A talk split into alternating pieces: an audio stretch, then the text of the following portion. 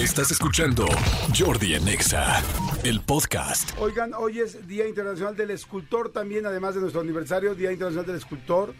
Yo no soy muy seguidor de escultores, la verdad a mí me gusta mucho la pintura, este, me gusta el arte y sí hay cosas de escultores que me gustan, pero no conozco muy bien este escultores. Hay por ejemplo un, un, un escultor que se llama Ernesto Satarain, perdón, sí, Satarain, sí.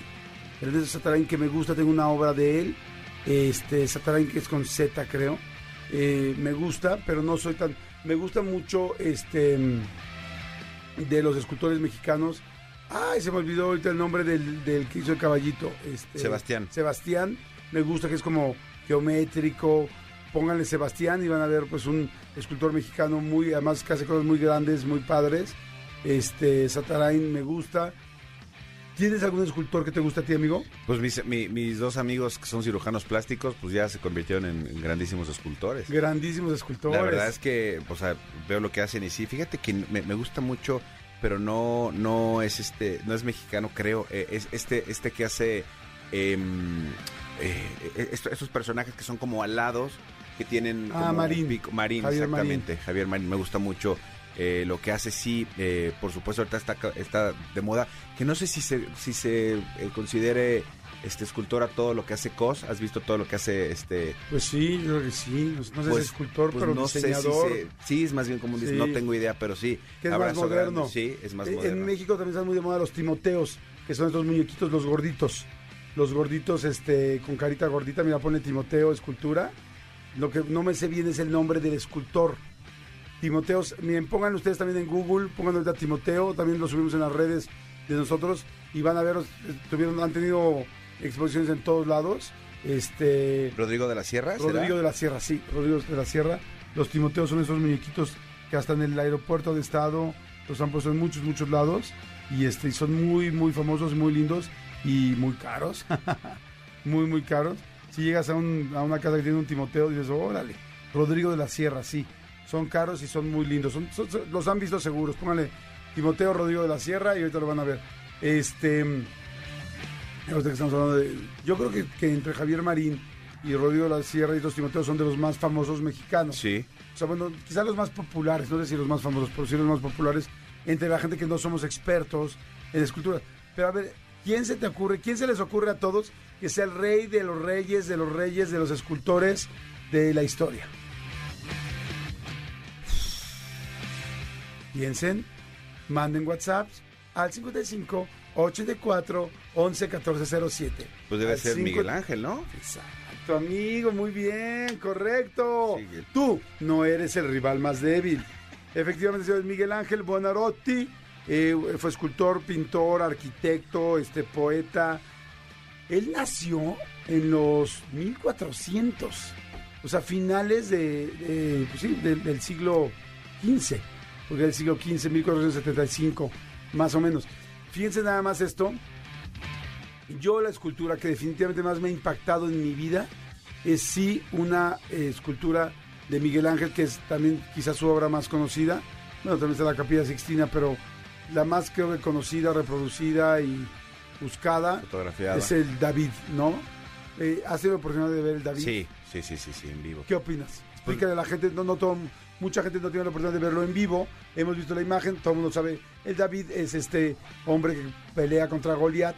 David contra Goliat que trae su onda atrás con su brazo derecho sostenida atrás de su omóplato y este y trae ahí pues la piedra para tirarle a Goliat y es una obra pues impresionante y quizá la obra escultórica más conocida del mundo, inclusive arriba de, de la, de la Venus de Milo, que es esta Venus que no tiene brazos. Yo creo que el David, platícales amigo, cómo la viste, qué opinas, todo. Lo que tiene el David es, es, es impresionante eh, cuando tú llegas y, ves a- al David, ves el nivel de perfección que, que no te imaginas en la actualidad, eh, con todas las técnicas y con todas las cosas que hay, no te imaginas que, que es una obra de que tiene tantos años y que, y que, insisto, tiene ese nivel de perfección en el cuerpo. Lo que tiene el David, y a mí me explicaban eh, en alguna clase de, de arte que tuve eh, en la prepa, es que tiene un tema como de perspectiva visual. O sea, porque por supuesto tú la ves desde abajo Exacto. y lo ves gigante, lo ves inmenso, pero tiene un tema, está eh, esculpido de tal forma que, que, que, que tú de, de donde te pares lo vas a ver perfecto, lo vas a ver con... eh, lo vas a ver con la perspectiva que es, lo vas a ver con la perspectiva que tiene que ser el cuerpo, lo vas a ver con las dimensiones que tiene el cuerpo, es lo que quiero decir. Lo vas a ver con las dimensiones perfectas, pero no está esculpido eh, perfecto, eh, me refiero con las, con las dimensiones reales. Está esculpido de tal forma que cuando tú lo ves de, de abajo para arriba, lo- o sea, el punto de fuga no te, no te gana. O sea, no, no Es- ves una cabecita, sino ves todo perfecto. Opino lo mismo que dice Manolo, digo, eso te lo explican ahí, bueno, no- a veces te lo explican, a veces lo has leído tú, lo sabes, es impactante eso.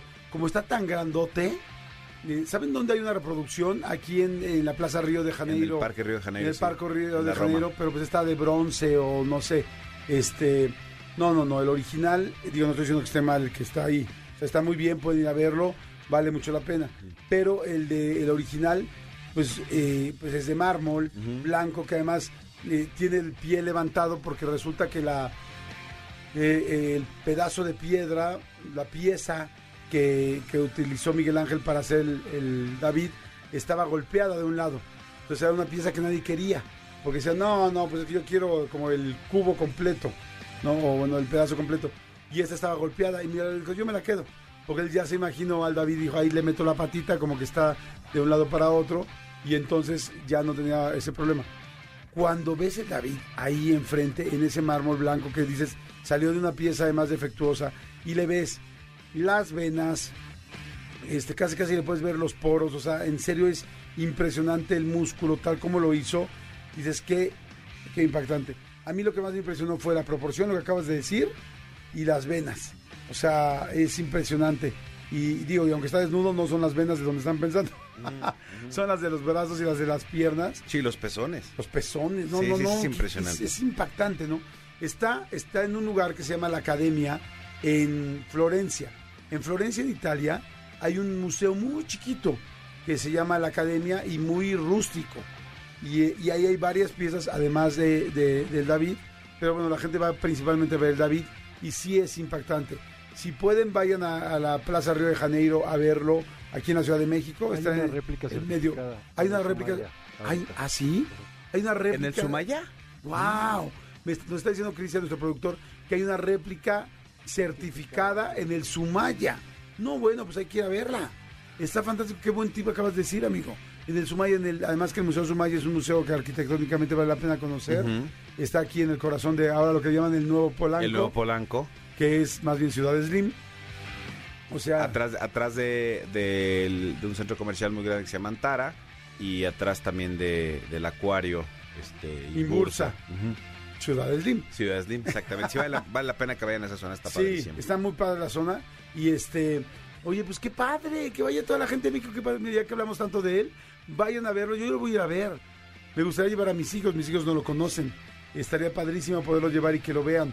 Es impresionante. Y este, y es un trabajo fantástico. Y fíjate que hay otra obra de, de- de escultores. Ah. Esta no es de Miguel Ángel, pero que a mí me ha impactado. No me sé los nombres, pero en el Museo del Louvre y en el Museo de- del Prado de Madrid, Ajá. y me imagino que en varios museos aquí de México, nada más que ten- tengo, tenemos que investigar, a ver si puedes encontrar ahorita, me creo que dicen en qué museo aquí en México lo podríamos ver. Son eh, estas esculturas, pero ¿cómo les llaman? Como que tienen ropa las esculturas y el ver parece que se ve traslúcido la ropa de la de la escultura. Sea, es- Como vaporoso, como gasa. como vaporoso, como gasa. Dices, no mam, no. No mam, no ching, no jod. No mam, no ching, no jod.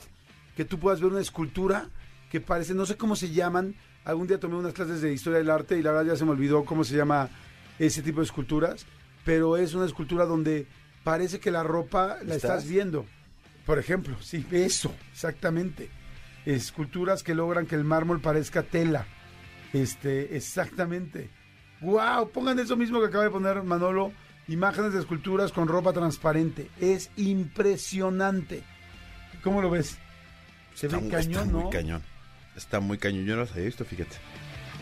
No, No, las había visto. Esto es algo que me- he tenido oportunidad de ver en algunos museos, pero en México seguramente hay algunas, por supuesto. México tiene todo. Tenemos que entender, México tiene absolutamente todo, nada más que hay que buscarlo a ver dónde está. Pero pónganle en Google esculturas con ropa transparente, este, y van a ver las imágenes. por bruto. Yo no los había visto. hiperrealista. André, ¿cómo se llama? Velo Hiper- hiperrealista. Velo en hiperrealista en de mármol. escultura de mármol. Velo hiperrealista en escultura de mármol. Es de las cosas más impactantes que he visto. Véanlo y este, esas son las únicas esculturas que para mí, a mí me han impactado tanto como el David de Miguel Ángel. Y es impresionante. ¿Sabes qué está chingón de este programa? Igual un día estamos hablando de la longaniza en salsa verde y otro día estamos hablando de las esculturas Sí. y del hiperrealismo. Este, y otro día estamos hablando de teatro, y otro día estamos echando un chiste y un albur. Y eso es padre, ¿no? Eh, tenemos un poquito de todo y obviamente también es parte de, de, de- de lo que ustedes nos han dicho que les gusta y de todo lo que ustedes nos han nos han pedido que hagamos en este programa. Entonces, este, pues hoy fue un día de eh, eh, en la cultura con Un Jordi día. en Exa. Un día en la cultura con Jordi Dexa. Escúchanos en vivo de lunes a viernes a las 10 de la mañana en Exa FM 104.9.